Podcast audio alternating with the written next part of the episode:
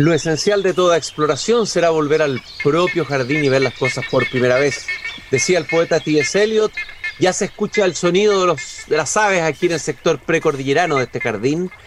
Estamos conectados con Antofagasta, con Temuco, Viña del Mar, Valparaíso, Santiago. Estoy abriendo la verja de madera de mi jardín.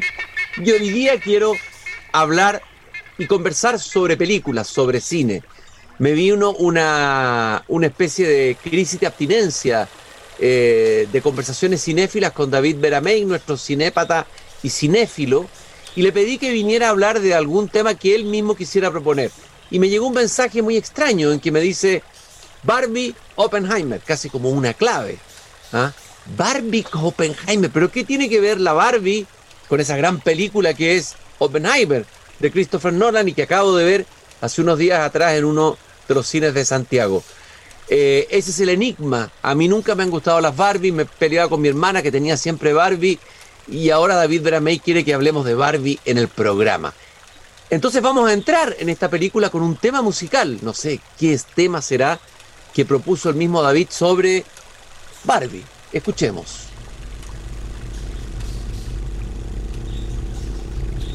Eso ya está bastante tétrico para Barbie. ¿eh?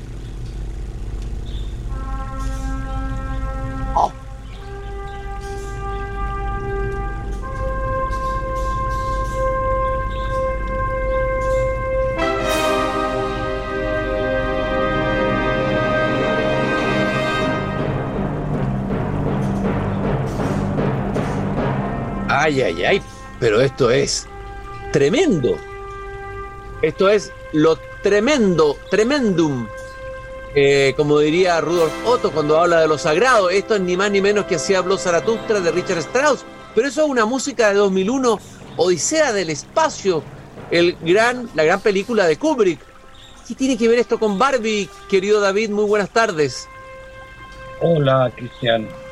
Hay que eh, ponerle atención yo sé, eh, Barbie aparece asociado al color rosado, eh, a las niñitas, a muñecas, a una gran empresa eh, en el rubro, a un modelo caucásico, rubio, ojos azules y con sonrisa encantadora y vacía, y lo más vacía posible. Y toda una cadena de asociaciones que eh, nosotros los varones eh, rechazamos tajantemente y no pertenecemos a eso y nunca tuvimos que pasar por ahí porque nosotros somos los mandados a hacer por Tata Dios para eh, gobernar el mundo y por lo tanto tenemos que trabajar en cosas más serias incluso cuando estamos jugando de niños, ¿no? Por lo tanto, este mundo de las Barbie no, no, no, no en vez, eh, Doña Bárbara, eh, Doña Bárbara, apellido podría ser Oppenheimer, eh, se las trae.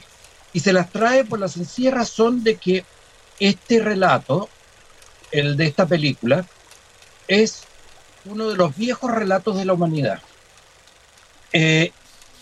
un, viejo relato que tiene que ver como la representación del mundo, Schopenhauer, ¿no? Gente sencilla, sí. El mundo como voluntad y representación te está refiriendo. Eh, el mundo como Oye, nunca pensé que hablando de Barbie íbamos, iba a terminar hablando de Schopenhauer. Esto me tiene perplejo, David, pero sigue, por favor. Estamos empezando a hablar. Ah, recién.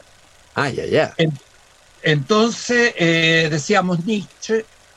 Em, toda esta gente sabe muy bien desde hace mucho tiempo y desde mucho tiempo antes, Sócrates mencionó algo también al respecto, según los apuntes que nos dejó en una plancha de mármol su discípulo Platón, que eh, el mundo como representación es una forma de verdad en la cual queremos creer antes de que esa verdad sea tangible. Es decir, ni más ni menos que todo lo que existe antes tuvo que ser imaginado por alguien, ¿no es cierto? Eh, esta radio, estos libros que nos rodean, estas películas que me, me, apoyan, eh, todo ha tenido que ser producto de una imaginación previa para su transformación en objeto y de objeto de vuelta al mundo de las ideas y de ahí la iluminación. Em, el comienzo de 2001 nos abre, abre justamente el portal hacia una nueva dimensión en el cual lo desconocido, a lo cual necesitamos representar de alguna manera, se carnaliza y al hacerlo nos impulsa a caminar en esa dirección. Eh, podrá ser producto de la imaginación, de la fantasía, qué sé yo. El, eh, el viejo pascuero no existe, dicen algunos, pero necesitamos crearlo para actuar como tales, actuar como el viejo pascuero. Eh, en el caso de Barbie, eh, Barbie es, tiene una ilustre parentela en la historia de la civilización. Eh, es la, estas diosas matrices antiquísimas que parecen desbordadas en sus propias carnes porque están aludiendo a unos ritos de fertilidad hoy desaparecidos, pero que sin duda fueron necesarios de representar de alguna manera para que existieran, se mantuvieran y por lo tanto nos aseguraran el futuro. Barbie es pariente directa de Pinocho. Em, y Pinocho es a su vez eh, hijo de Copelia. Y, y esto a su vez, etcétera, etcétera, etcétera, etcétera. Todos los ídolos, muñecas y objetos en los cuales hemos querido ver representados algo que necesitamos afirmar es lo que ha generado la imagen en definitiva. Toda imagen es una afirmación. Entonces uno dice, ya bueno, sí, pero usted está exagerando, estamos hablando solamente de la Barbie, ¿no? Eh, probablemente estamos hablando solamente de la Barbie, pero ¿por qué la Barbie ha tenido un éxito planetario al punto tal de que eh, hasta la China comunista tienen necesidad de fabricarla? comunistas, que son materialistas y qué sé yo, papá, papá, papá. ¿Por qué mm, se ha derrotado todo eh, en el mundo, excepto la religión, por ejemplo? Porque la religión tiene que ver con la fe. Y el gran tema, que no está muy subyacente, que está bastante explícito en la película, es el de la fe. El de la fe en ser, Barbie en un momento, al comienzo de la película, está cantando y bailando feliz y mirando sonriente para todos lados, porque todo es perfectamente igual como tenía que ser ayer. Y, le pregunta a sus compañeros de baile, ¿se imaginan lo que es morir? y todo se congela. Y ahí dice uno, mm, esta película algo se trae. No pueden hacer semejante barbaridad, Barbie, eh, en, en, este momento en que todo es feliz y todo es musical y todo es rubio, ojos azules, em, o moreno de ojos oscuros, porque ahora estamos en la época inclusiva. Y sin embargo, plaf, algo se está moviendo ahí. ¿Puede una muñeca tener problemas existenciales? ¿Puede Pinocho aspirar a algo más que ser madera? Eh, ¿Puede el alma eh, tener eh, la directriz del cuerpo? y cuando uno empieza a la mitad de la película a decir, aquí hay gato encerrado, o al decir de nosotros los guionistas de cine, aquí hay un ají confitado. Nosotros nos estamos tragando el confite, pero dentro viene una carga explosiva. Antes de que hablemos, de, antes que hablemos la ají que está detrás de ese confite rosado, eh, esto tiene mucho que ver con el Quijote, lo que tú decías, ¿no? De, de, eh, es decir, un personaje que se transforma, un personaje real, un señor de la Mancha, que se, se, transforma en un personaje imaginario y que es capaz de movilizar detrás de él al más realista de los realistas, que es Sancho Panza, sentido común español, y que Sancho Panza cuando está muriendo Sancho se pone a llorar porque no quiere que muera Don Quijote, porque era el que, le daba el sentido de vivir. Es algo así, ¿no? Lo que pasa, y, a ver, ¿quién es, la, ¿quién es el director de esta película, director o directora? Eh, eh, ¿Qué se las trae? ¿Qué antecedente hay de todo esto que estás diciendo? A ver, ¿de dónde viene esta película Barbie finalmente? Disculpen, estoy chapicado. Barbie viene directamente de un guion hecho por Greta Gerwig, y Noah Baumbach, que son una pareja, eh, cada uno de ellos realizadores, y ella particularmente talentosa, eh, directora de eh, la última versión reciente que vimos hace tres o cuatro años atrás de Mujercitas, este clásico de Louisa May Alcott, que a mediados del siglo XIX empezó a colocar en el tapete del imaginario infantil la idea del feminismo. Gente así de adelantada existe en todas partes. Si no, preguntémosle a doña Gabriela eh, Mistral en nuestros territorios. Em, y por lo tanto, eh, venía ya con los antecedentes perfectos como para eh, recuperar un motivo tradicional y aparentemente adocenado de la cultura, podríamos llamar de la cultura popular, de la cultura masiva, y que es capaz de darle una vuelta rotunda. De Noah Baumbach les recomiendo ver en Netflix Historia de un matrimonio. Y también recomiendo de la misma Greta Gerwig eh, Lady Bird, que realizó antes, eh, en el 2017, si no me equivoco. Eh, películas todas muy sólidas, que no pretenden renovar la historia del cine diciendo, aquí un gesto innovador y radical. no, no, no es la vanguardia, no, es la gente que le habla a la gente, para que la gente entre a plantearse nuevamente qué cosa es la realidad sobre la cual estamos caminando. ¿Y qué es lo que le entrega esta película al espectador que entra a ella?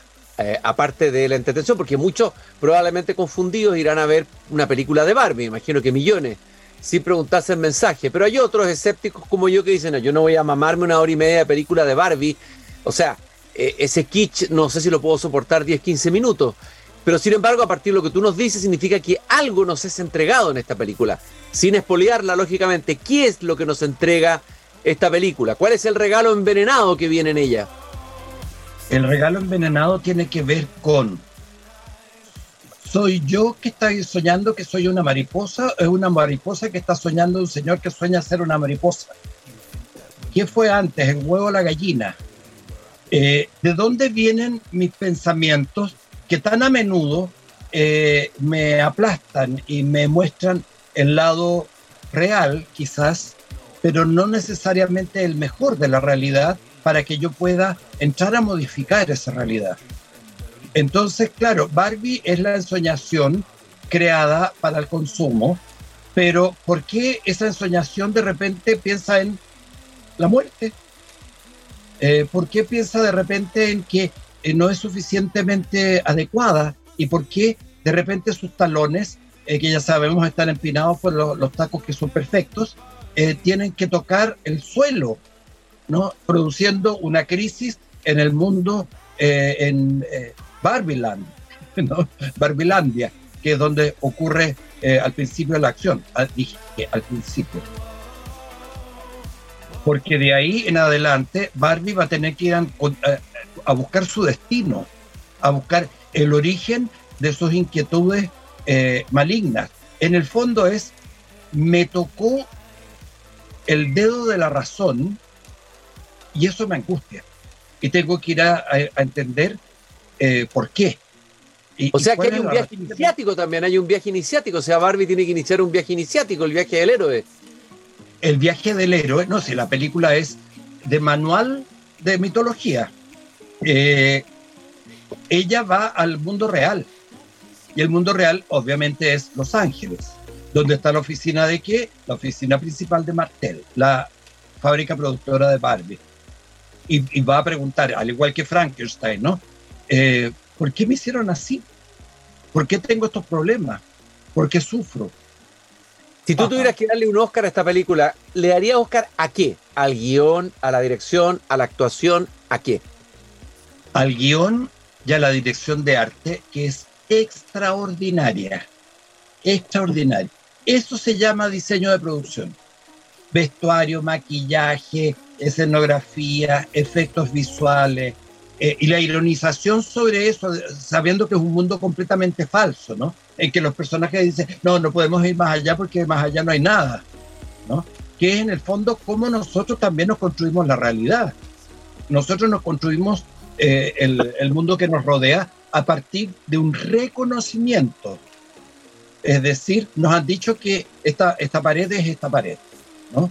Y que detrás de esta pared eh, hay un vacío y después otra pared, etc. Em, no es de poca cuantía el tema, ¿sabes? Bueno, tiene que ver, oye, pero tiene que ver, perdón, lo, relaciono con Truman Show también, cuando el personaje se da cuenta que está viviendo adentro de una gran mentira. No algo parecido le pasa al protagonista de Barbie, ¿no? Y a Matrix también. A Matrix también, ¿no? Claro. Eh, eh, bueno, has, logrado un milagro, David Verameix, esta tarde. Has logrado eh, convencerme de que es necesario ir a ver esta película al cine, superar todos los prejuicios ante lo edulcorado de Barbie y saber que dentro de ella hay un regalo envenenado, como tú dijiste, una guía dentro de un confite, hay un mensaje, hay una historia, un viaje iniciático, o sea, esta película se las trae. Es una película que definitivamente se las trae. Una persona ayer a la salida del cine que parece que había visto este programa me dijo, ¿iba a hablar en la radio de esta película? Ah, sí, eh, ay, qué bueno, porque sabe, a mí me dio la impresión de que salí después de verla más inteligente de lo que entré. ¡Wow! ¡Wow! Vamos a saludar a esa, esa o ese radiovidente que te saludó, que probablemente nos está escuchando.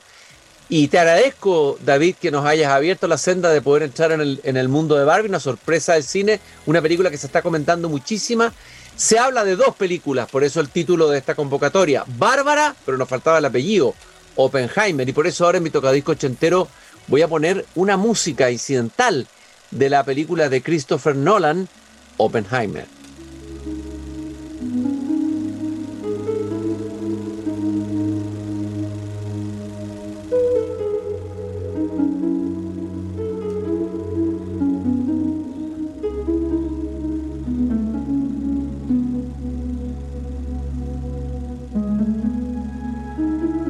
A mí me conmovió tanto la película que al salir de la sala de cine junto con comentarla con mis hijos, con quienes asistí a verla, se abrió una conversación muy interesante de sobremesa a partir de la película de Oppenheimer, como también había ocurrido con la película Interestelar años atrás con otro hijo grande. Tenía un buen, buena, es decir, Oppenheimer eh, suscita y genera y puede generar buenas conversaciones incluso entre padre e hijo. Lo primero que hice fue escribir una carta que publiqué en pauta este fin de semana a Christopher Nolan para agradecerle de que eh, todavía siguen existiendo películas como esta que justifiquen ir a una multisala, lo que significa superar todo el horror, desde luego el horror a, cabrita y etcétera, etcétera, etcétera.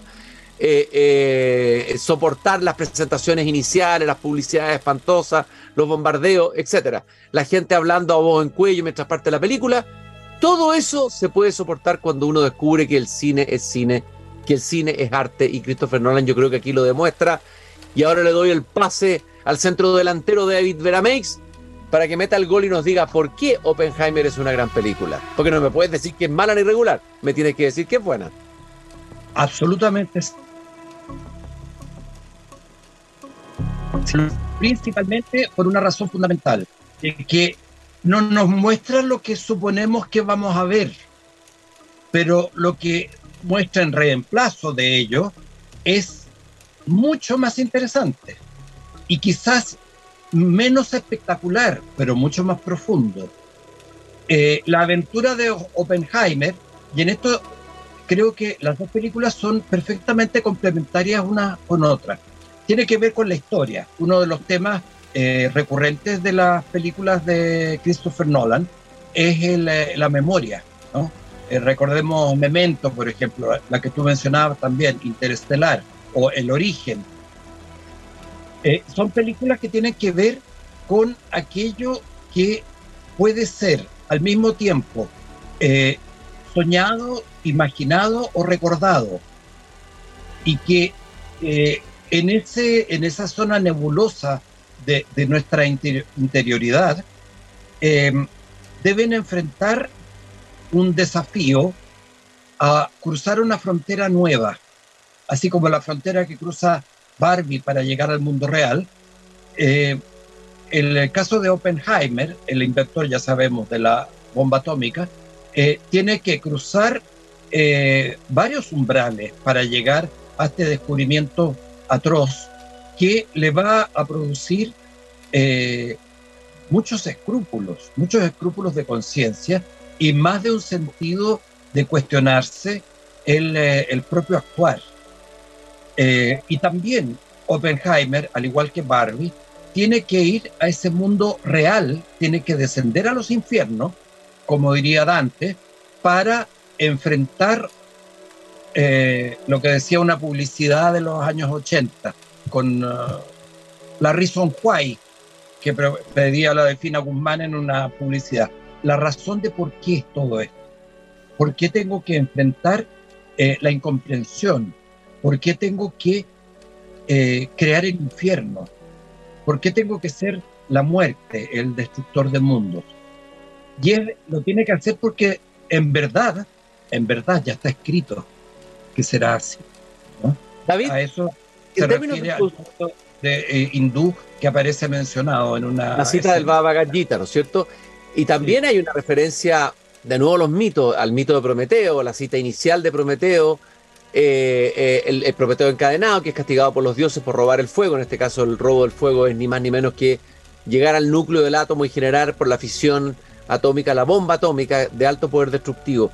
En términos de construcción y de lenguaje, de gramática de la película, ¿qué es lo, lo interesante que tú, por ejemplo, en una clase de cine podrías mostrar como ejemplo en, esta, en esta obra de Christopher Nolan?